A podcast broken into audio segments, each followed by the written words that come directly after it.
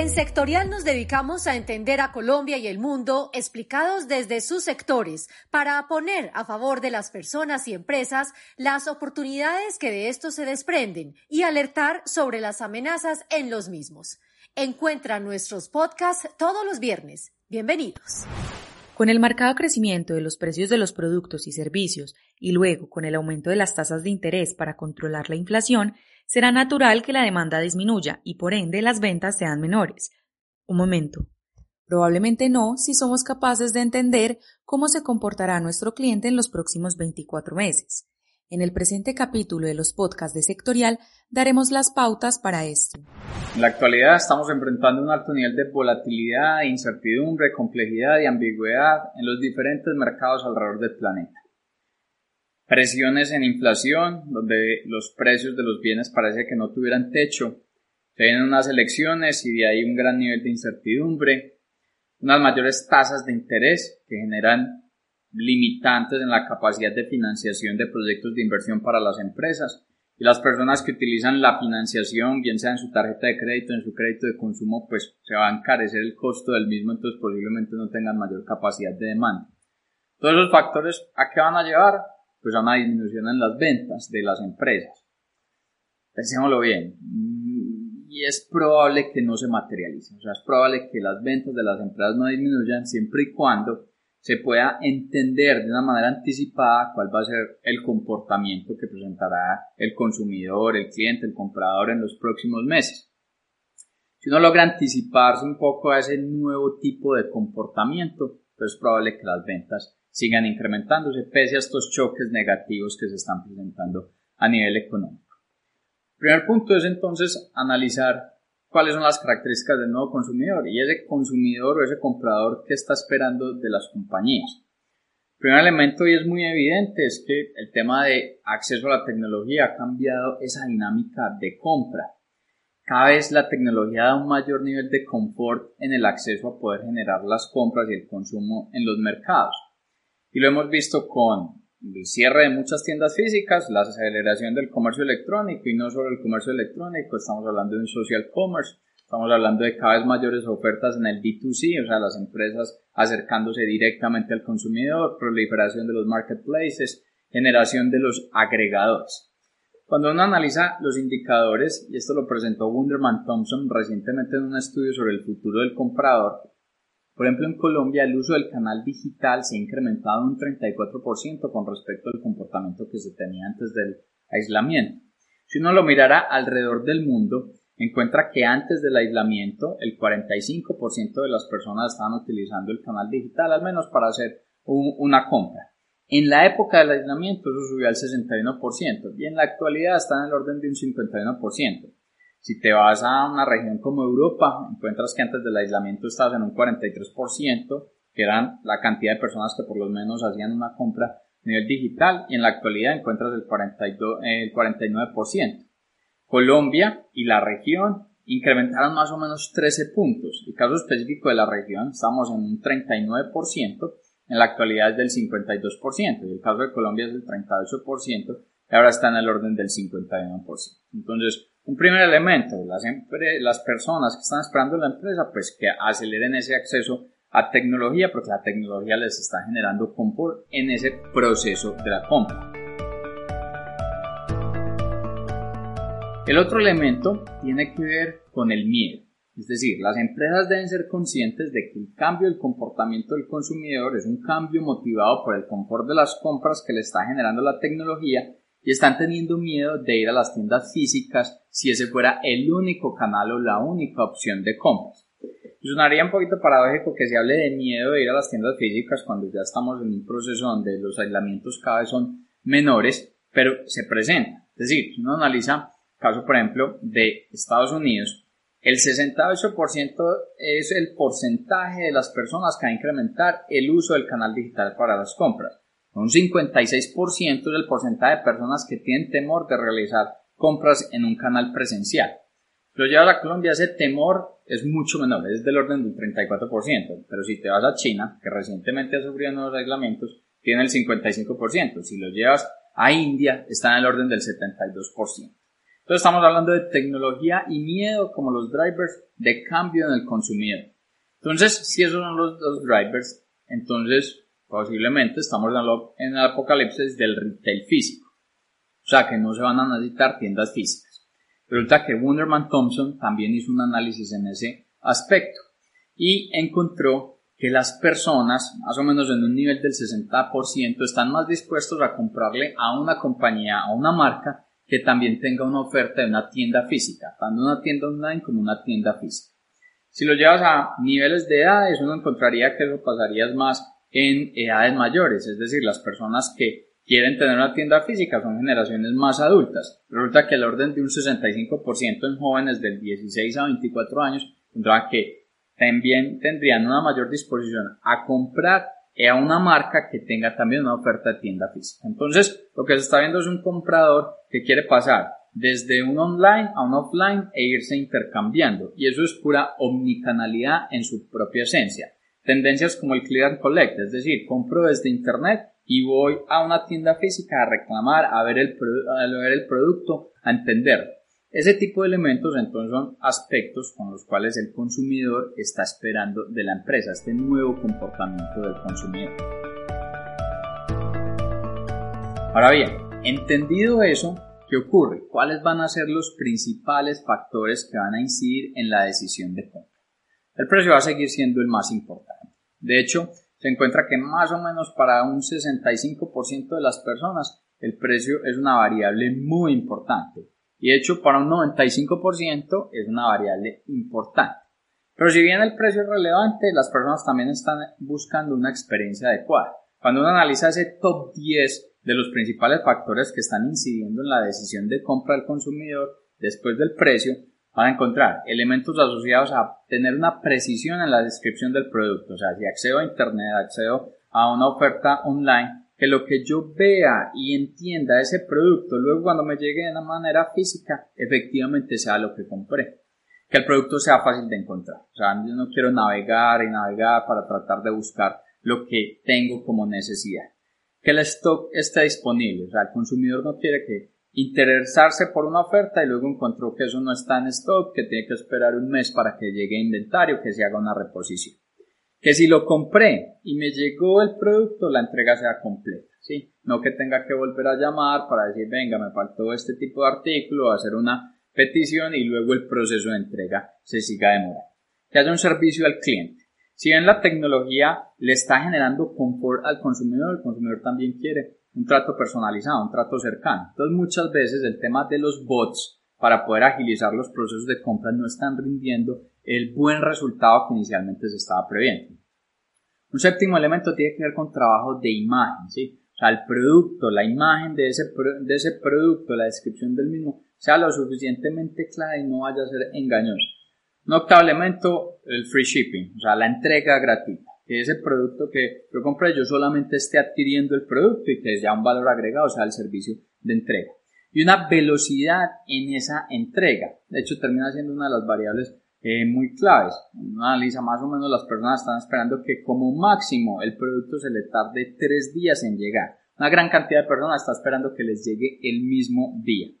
Y un último elemento es que exista un proceso fácil en la devolución del producto. No quiero diligenciar un formulario, no quiero hacer una llamada, no quiero mandar un correo electrónico, no quiero que me cueste hacer también ese proceso de devolución. Tenemos claro esos principales factores que inciden y que van a incidir en la decisión de compra de este consumidor, de este cliente, pues posiblemente nuestra estrategia va a ayudar a que siga incrementando nuestra dinámica en ventas. Ya entendimos entonces qué espera el comprador, qué espera el consumidor de nuestra marca, de nuestra empresa. Ya sabemos qué lo incide a comprar, pero ahora bien, ¿quién es el que le da ese empujón para materializar la decisión de compra? ¿Quiénes influyen en esa decisión de compra? Ahí digamos que las cosas no han cambiado mucho. Principalmente son la familia y los amigos. Esos son los principales influenciadores en la decisión de compra. Recientemente han tomado mayor protagonismo los influencers, los bloggers. Cuando se mira alrededor de la región, en Latinoamérica, ya estos pesan alrededor de un 16% en la decisión de compra. Pero el que más influye en la decisión de compra es uno mismo, que pesa en nuestra región el orden del 20%. ¿Cuáles son los elementos que menos inductor en la decisión de compra se generan los menos con un menor nivel de influencia. Los asesores de ventas, ahí está el orden de un 5%, las celebridades, un 3%, los empresarios, un 3%, los colegas de trabajo inciden un 3%. Si ese colega se vuelve amigo, pues el amigo influye más o menos un 22%. Los deportistas influyen un 3%, un periodista influye un 1%. En nuestra región, los políticos influyen cero, no tienen nada de influencia en una decisión de compra.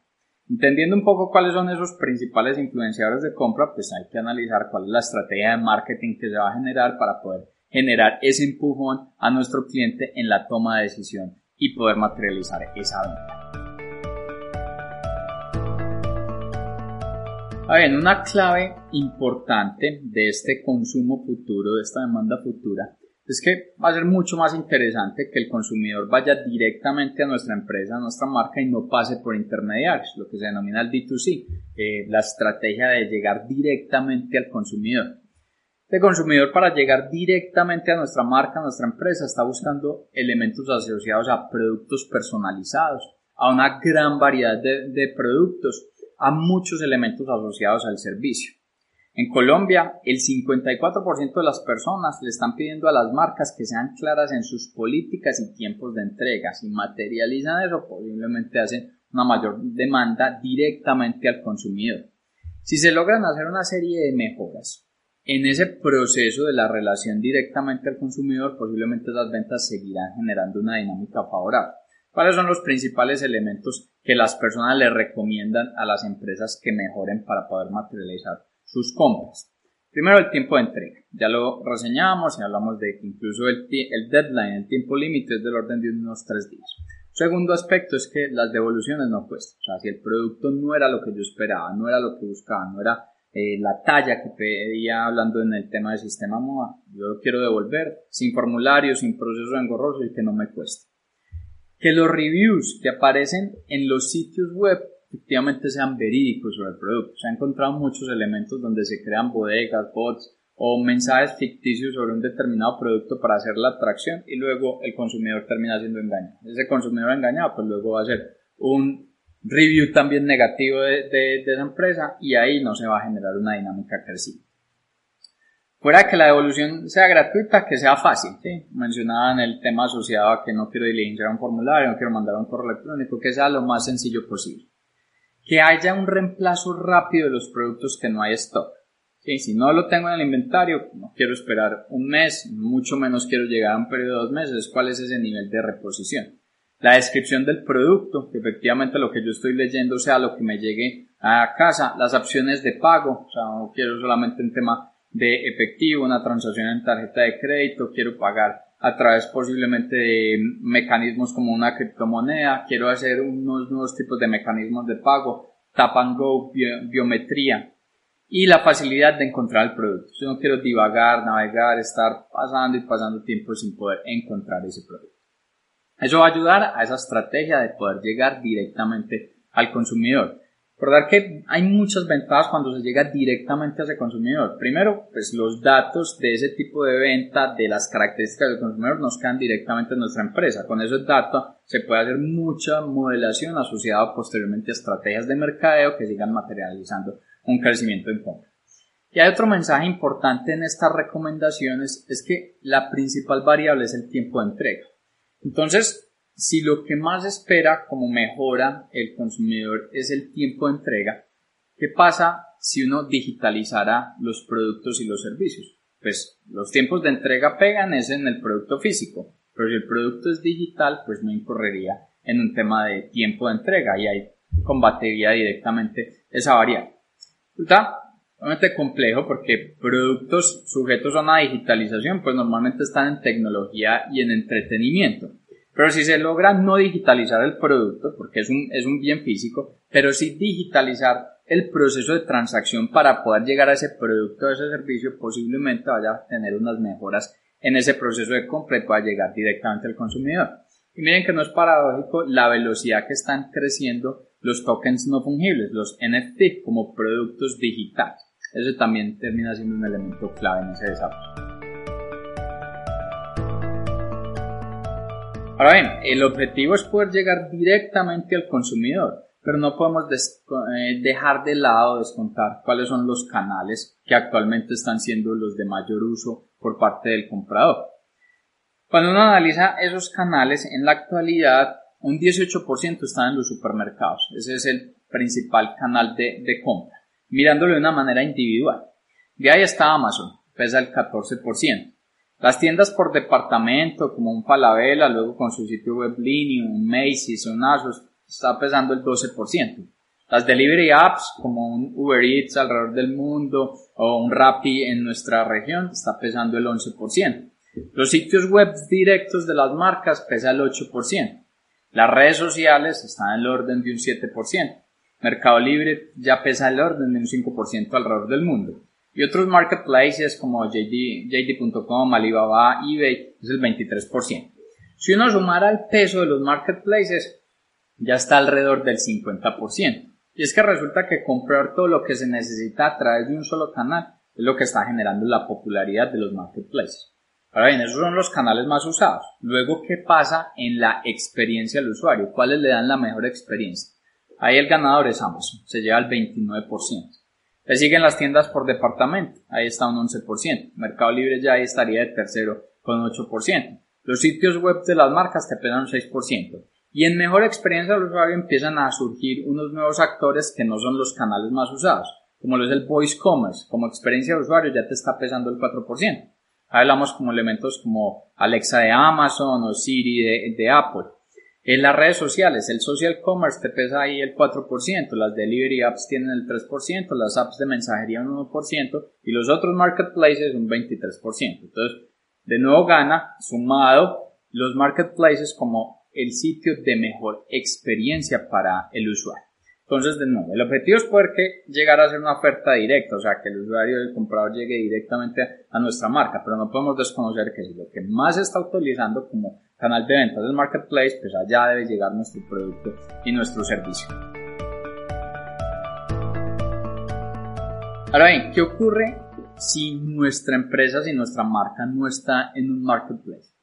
Que Amazon vuelve a mostrar un liderazgo y una tendencia de lo que se debe hacer frente al comprador. Y una de las estrategias que ha tomado gran popularidad son los programas de fidelización, las membresías. De hecho, este estudio de Wunderman Thompson estima que el 72% de los compradores afirman que los esquemas de fidelidad influyen en sus decisiones de a quién comprar. El esquema de fidelidad de mayor impacto alrededor del mundo está siendo Amazon Prime. Amazon Prime ha generado que un comprador que tiene la suscripción, que tiene el programa de membresía de Amazon Prime, compra dos veces más productos que el que no la tiene. Ese es más o menos el indicado. Y es que Amazon Prime ha logrado generar un elemento clave que es el tiempo de entrega, y eso es una de las mayores demandas del comprador, pero adicionalmente un acceso a productos premium, a productos personalizados, que es otro de los elementos que está demandando ese, ese comprador. Cuando uno lo analiza por diferentes categorías de productos y servicios, encuentra que los programas de membresía están ganando un alto nivel de popularidad los supermercados encontramos temas como en Walmart un Savings Catcher, en Target un Circle, en caso de Colombia en éxito con Puntos Colombia.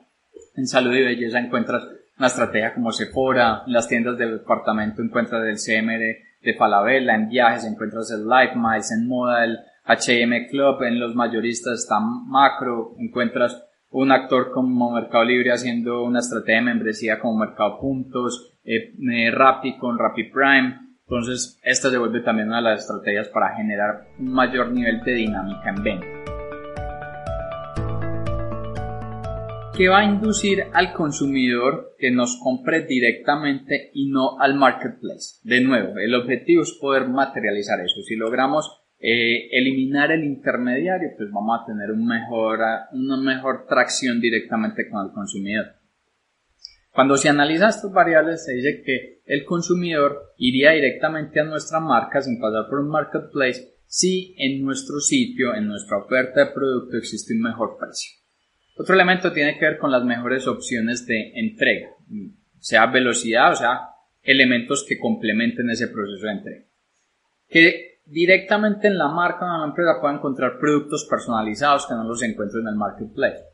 Que tenga condiciones de membresía que sean mucho mejor, que pueda tener una tienda física, de nuevo la mezcla del online con el offline, que encuentre prácticas amigables con el medio ambiente, que utilicen menos cantidad de material de empaque, que los vehículos que hacen la entrega sean ecoamigables, que existan prácticas éticas en el desarrollo y en la fabricación de ese producto, en el desarrollo del servicio.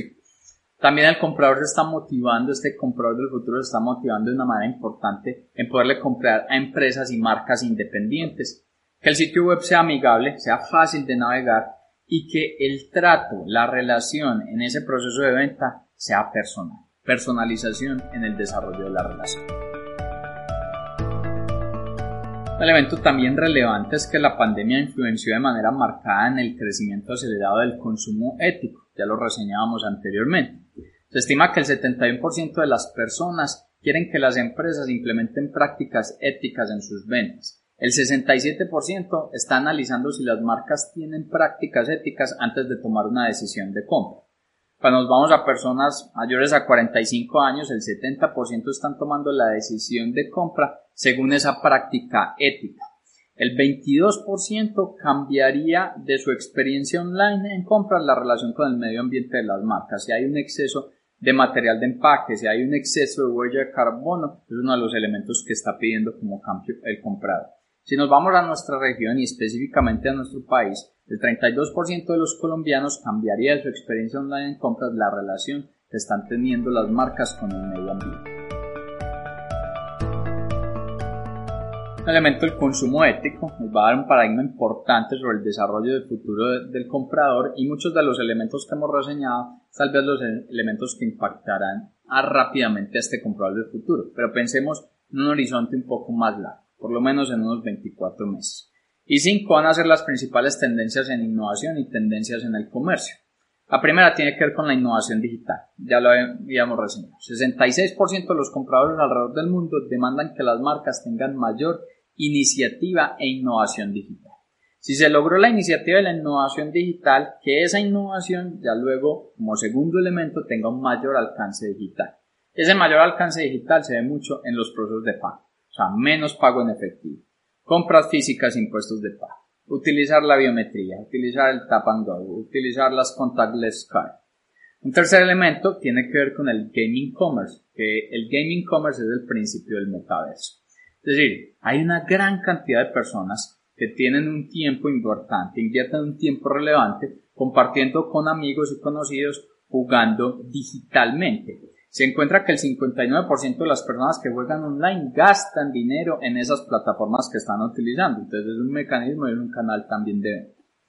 Un cuarto elemento como tendencia e innovación en el comercio es el voice commerce. Google Home, Alexa de Amazon están en plena fase de crecimiento y propiciarán un mayor nivel de penetración. Solamente en Estados Unidos ya el nivel de penetración de Amazon es del orden del 22%. Y el quinto elemento tiene que ver con la automatización, lo que también se denomina el comercio programático. Los principales ejemplos los vemos en la reposición de cartuchos de impresión en las impresoras, la reposición de filtros de agua de una marca como Brita y la reposición de cápsulas de café en una marca como Nespresso. Cuando analizamos y tenemos todos estos elementos del comportamiento del consumidor del comprador y posiblemente nuestra marca, nuestra empresa se anticipa a este tipo de tendencias, todos estos choques externos va a impactar, pero muy probablemente con este desarrollo de estrategias las ventas van a seguir incrementándose. Entonces lo que primero hay que analizar al interior de una compañía es si estas tendencias del comprador se están cumpliendo. Ir a visitar directamente al cliente, al consumidor, entender si su proceso de compra ha cambiado, lo que se denomina el Customer Journey. Ver cuál es ese acceso a la tecnología, analizar al interior de nuestra empresa si existe o no la posibilidad de generar membresía, si existe o no la posibilidad de digitalizar nuestro producto, si no existe entonces digitalicemos una parte del proceso y estar atento a todas las innovaciones y tendencias que se están presentando en el comercio y que están moldeando el comportamiento del nuevo consumidor. Hasta aquí el episodio de hoy del podcast sectorial. Si te ha gustado, gracias por compartirlo. Te esperamos en el próximo. Recuerda que todo nuestro contenido de inteligencia sectorial lo encuentras en www.sectorial.co.